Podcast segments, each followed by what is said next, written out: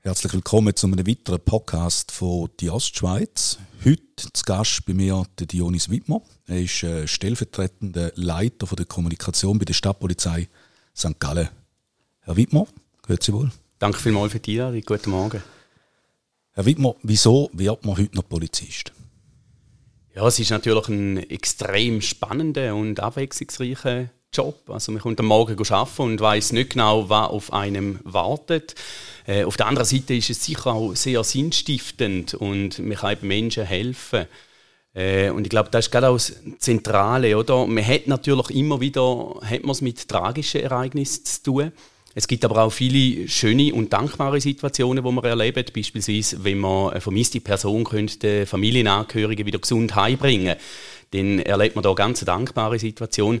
Wir haben in der Stadt St. Gallen, die ist lebhaft. Ähm, wir haben da ganz viele Veranstaltungen, wo wir da einen Teil können, zu einer sicheren Veranstaltung dazu beitragen, dann ist da ganz etwas Wichtiges und auch schön. Äh, Im Endeffekt geht es in unserem Job immer darum, dass man mit Menschen, mit Leuten zusammenarbeitet, sei es im Kontakt mit der Bevölkerung, aber eben auch in einem tollen Team bei der Polizei. Über das äh, mit Menschen zusammenarbeiten können wir später in dem Gespräch noch. Ähm, ich will ganz kurz jetzt noch über eine Aktualität reden. Die Polizei bekommt momentan ein bisschen Mühe, um äh, Nachwuchs äh, zu generieren, äh, neue Kräfte zu finden. Woran liegt das? Ja, ich glaube, gerade die Vereinbarkeit von Familie und Beruf, äh, das ist heute ganz, ganz ein grosses Thema. Und äh, man sieht es auch, nicht mehr alle sind bereit, zum 100% zu arbeiten. Äh, viele sind auch nicht bereit, vielleicht zu einem Wochenende zu arbeiten und über die Nacht. Und das ist natürlich bei der Polizei Realität. Also die Polizei die schafft 24 Stunden am Tag. Äh, die arbeiten auch in der Nacht, die arbeiten auch am Wochenende. Und jetzt gerade in einer so einer lebhaften Stadt wie St. Gallen, da kommen halt immer mal wieder auch Extradienste äh, zum Zug, sagen das irgendwelche Sportveranstaltungen oder Demonstrationen, die wir haben. Und das ist schon ein Punkt, wo wir uns bewusst sind. Wir sind uns vor allem auch der gesellschaftliche Wandel bewusst, dass man eben vielleicht nicht einfach immer am Wochenende arbeiten äh, und vielleicht auch nicht mehr 100 Prozent. Und dem wollen wir insofern entgegenwirken, dass man äh, attraktive Arbeitgeberin auch bleiben, dass man verstärkt auch Teilzeitmodelle anbietet oder dort, wo möglich auch Homeoffice. Also Sie sagen, der Beruf, also die Gesellschaft hat sich äh, gewandelt, hat sich mit, äh, mit dem Wandel auch das Bild von der Polizei, die Anforderungen an die Polizei gewandelt?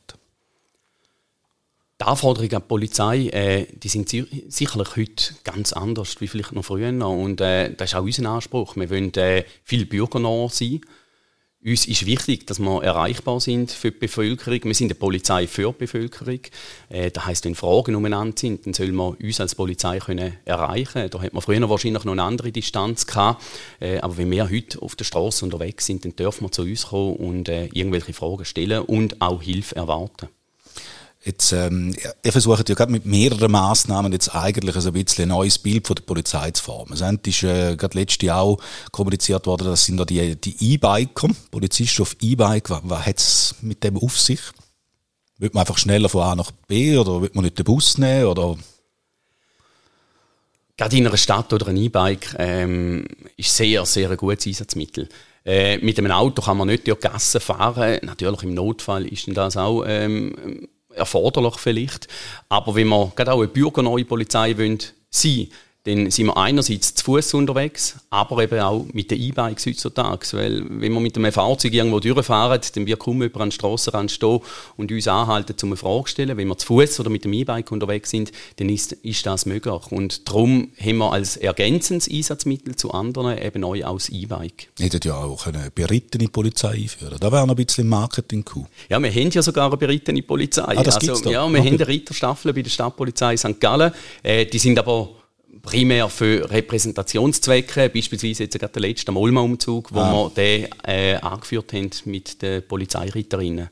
Und wie viele äh, Polizisten sind jetzt auf diesen E-Bikes unterwegs? Wir haben insgesamt 26 Polizistinnen und Polizisten, die die E-Bikes äh, nutzen, respektive ausgebildet sind. Und äh, das ist jetzt wirklich im täglichen Dienst äh, integriert. Das heißt, wir sind grundsätzlich immer auch mit diesen E-Bikes unterwegs Äh, Außer jetzt vielleicht gerade im Winter, wenn es äh, sehr schneebedeckt ist oder, oder eisig, dann geht das dann nicht. Oder auch gerade, wenn wir auf einem Mindestbestand sind an Mitarbeitenden, dann lädt man vielleicht das E-Bike eher einmal in der Garage und nimmt ein Fahrzeug, weil es ist natürlich schon so, eine Person können wir nicht mit dem E-Bike transportieren.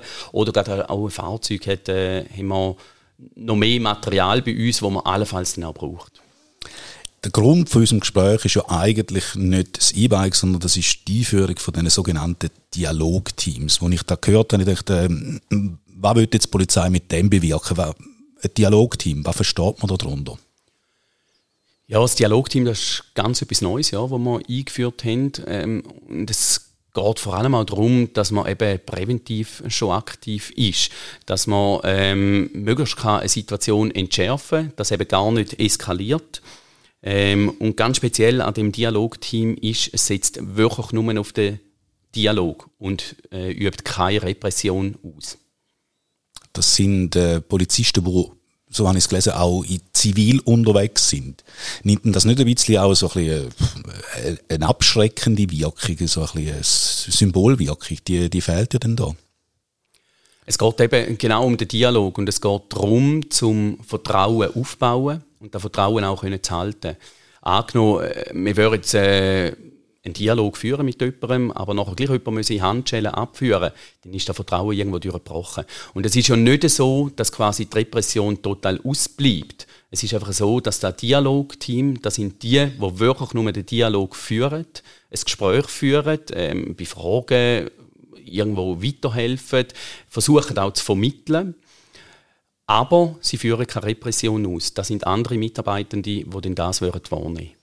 Wenn äh, ist jetzt das Dialogteam schon zum Einsatz gekommen? Bei welchen Vorkommnissen zum Beispiel? Wir haben das Dialog bislang einmal im Einsatz gehabt. Das war äh, an einem Fußballspiel, ähm, Schweiz gegen Tschechien. Äh, man hat hier bewusst natürlich ein Ereignis genommen, wo man auch von einem friedlichen Verlauf ausgegangen ist, um eben auch mal Erfahrungen zu sammeln. Aber zukünftig will man das Dialog sicher auch vermehrt einsetzen, denkbar beispielsweise an größere Veranstaltungen wie ein Stadtfest oder auch Demonstrationen. Und äh, nachher, also wie muss man sich das vorstellen? Das Dialogteam ist dort im Fußballmatch, die wird ja wahrscheinlich nicht mit irgendwelchen Fans über den Spielverlauf geredet haben. Nein, es geht hier effektiv darum, zum Fragen beantworten als Ansprechperson zur Verfügung stehen. Natürlich auch auf Regeln aufmerksam machen.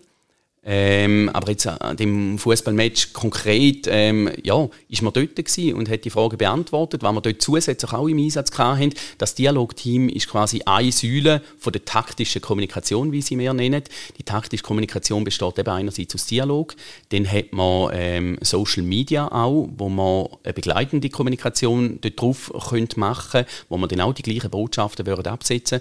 Und die dritte Säule ist ein Lautsprecherwagen oder Lautsprechersystem und das haben wir beispielsweise jetzt auch an dem äh, Einsatz vom Fußballspiel genutzt. Das heißt, wir sind am Bahnhof vorne gewesen, wo der Extrazug äh, angefahren ist, haben wir die Leute begrüßt durch eine Lautsprecherdurchsage, durch die Polizei und haben ihnen ein gutes Fußballspiel gewünscht.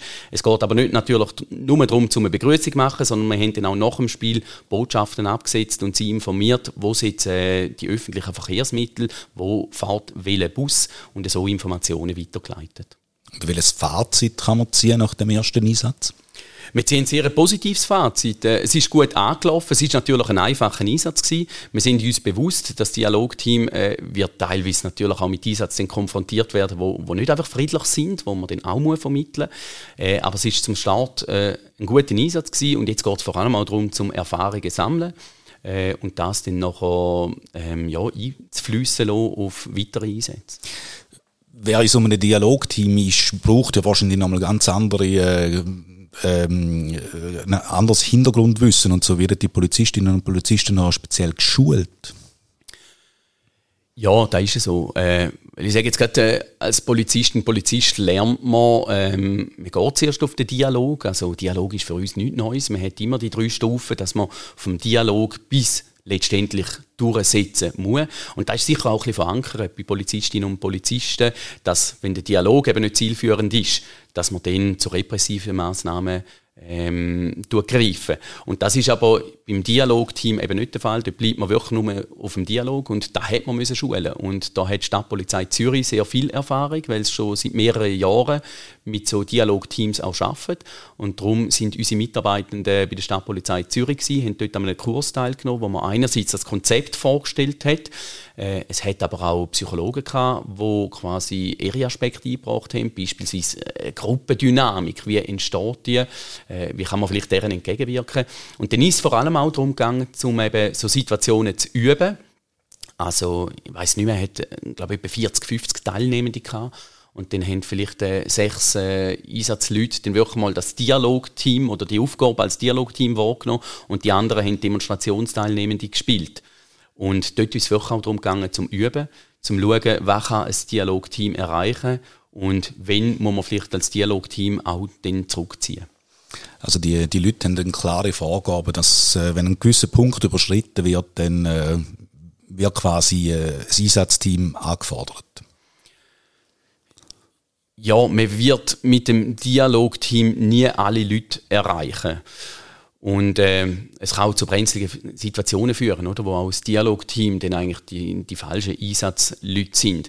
Aber ich sage, wenn man äh, eine Veranstaltung kennt und, und es kommt vielleicht zu einer problematischen Situation, wenn man 80 Prozent der anwesenden Leute mit dem Dialog erreichen können und äh, die verlieren vielleicht auch den Platz, dann haben wir schlussendlich nur noch mit 20 Prozent äh, die schwierige Situation zu bewältigen und dann hat man doch einen grossen Mehrwert auch mit dem Dialogteam können erreichen.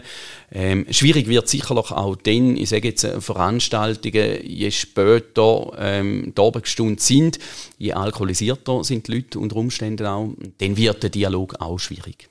Ich würde sagen, irgendwo nützt ja diesen Gespräch oder einfach, äh, ja, äh, auch nicht mehr wirklich etwas, dort äh, muss man den klassischen Polizistenweg beschritten und so. Das ist so ein bisschen eine neue Form, wo jetzt da ein bisschen kommt, eben auch wieder, man wird alles mit Gespräch lösen und so, aber das letzten Endes wird dann nicht funktionieren in sehr vielen Fällen, oder? Es ist ja nicht so, dass der Dialog etwas Neues ist. Also wir haben schon in der Vergangenheit immer mit dem Dialog in dem Sinn geschaffen, nämlich nach unserer 3D-Strategie. Und da sei klar, dass man zuerst den Dialog sucht, dann versucht man zu deeskalieren und im letzten Schritt wird dann durchgegriffen. Und das ist eigentlich im täglichen Polizeieinsatz so. Also man sucht immer zuerst den Dialog. Und natürlich hat der seine Grenzen.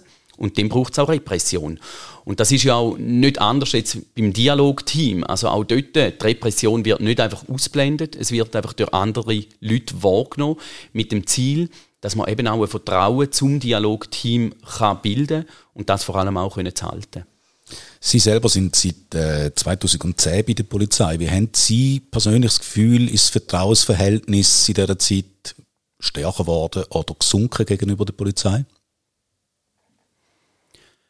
Wir haben es immer mit schwierigen Situationen zu tun. Aber ich glaube, das Vertrauen in die Polizei, gerade jetzt auch durch Prävention, die wir betreiben, durch die bürgernahe Polizeiarbeit, man kommt auf uns zu, wenn man ein Problem hat. Und man kann das zusammen anschauen und dann nach einer Lösung suchen. Und man wird letztlich immer die Leute haben, die, eben, die man mit dem Dialog nicht ansprechen kann. Und dort braucht es Repression. Sind Sie selber auch schon mal in einer brenzligen Situation gewesen? Ja, ich glaube, da erlebt jede Polizistin, jeder Polizist, dass äh, leider, ich sage jetzt, äh, an den Wochenende in der Abendzeiten, dass man da unschöne Situationen erlebt, wo eben auch der Dialog dann nichts mehr nützt und wo man repressiv muss tätig werden Was würden Sie sich noch wünschen für die Zukunft? Wie müsste sich die Polizei noch weiterentwickeln, abgesehen von Dialog und E-Bike? Ich glaube, wir haben da ganz einen guten Weg eingeschlagen und es geht ja jetzt auch darum, mit dem Dialog zum Erfahrungen sammeln und uns auch wieder zu wandeln. Äh, früher war die Polizei nicht so nahbar. Gewesen. Äh, heute wird das auch erfordert und äh, da haben wir uns auch gewandelt. Eben, wie ich gesagt habe, äh, wenn wir heute mit dem Fahrzeug einfach nur noch umeinander fahren und die Polizei nicht erreichbar ist, dann wäre das falsch. Uns ist wichtig, dass wir eine bürgerneue Polizei sind, dass wir erreichbar sind und zwar nicht nur auf der Straße, sondern auch online, sage ich jetzt einmal. Die sozialen Medien dann Richtig. Quasi. Also wir haben auch Leute, die halten sich vielleicht gar nicht auf der Straße auf und würden sich einmal Polizei oder einen Rat oder eine Frage gerne an die Polizei stellen. Äh, wenn sie uns dort nicht erreichen oder sie selber nicht dort sind, dann erreichen sie uns heute online. Und da ist für uns ganz wichtig, dass wir auch dort aktiv sind. Auch dort haben wir sehr positive Erfahrungen. Also da kommen regelmäßig und sehr, sehr viele Fragen an uns herangetragen werden an uns angetragen, wo wir so dann können, äh, weiterhelfen Also ist, äh, de, de so, die äh, sozialen Medien sind ein wesentlicher Teil von Ihrem Aufgabengebiet in der Kommunikation in dem Fall? In der Kommunikation äh, das ist so, aber generell, also wir haben jetzt gerade der letzte eine neue Social Media Polizistin, die im Amt ist, quasi als ICOP. Sie ist für Anliegen äh, aus der Bevölkerung da, eben nicht nur auf der Straße, sondern beantwortet die auch online. Wie ausgelastet ist die Person? Da kommt relativ viel zusammen. Also es geht darum, dass sie natürlich auch draußen schafft und ähm, einen Einblick gibt in ihre polizeiliche Tätigkeit. Aber man merkt schon, das Bedürfnis ist auch, noch, ist auch da, um eben die Polizei auf anderen Kanälen als einfach auf der Straße zu erreichen. Und äh, ja, da, ich kann es jetzt nicht in Zahlen nennen, aber da kommen täglich Nachrichten rein mit Fragen oder Anmerkungen, äh, wo wir dann entsprechend beantworten.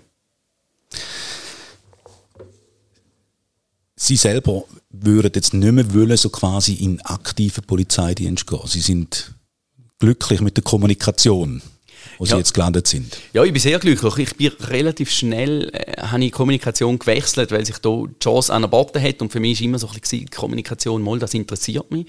Ähm, wenn ich hätte können wählen, dann hätte ich gerne noch ein paar Jahre länger draußen geschafft.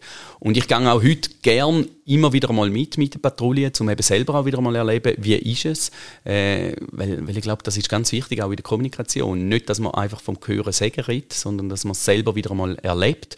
Und äh, ich fühle mich sehr wohl in der Kommunikation, aber ich finde es nach wie vor einen extrem spannenden, äh, abwechslungsreichen Beruf, zum äh, im Schichtdienst zu arbeiten und gerade auch mit einem tollen Team dürfen unterwegs sein. Feuerwehrmann haben Sie nicht wollen werden?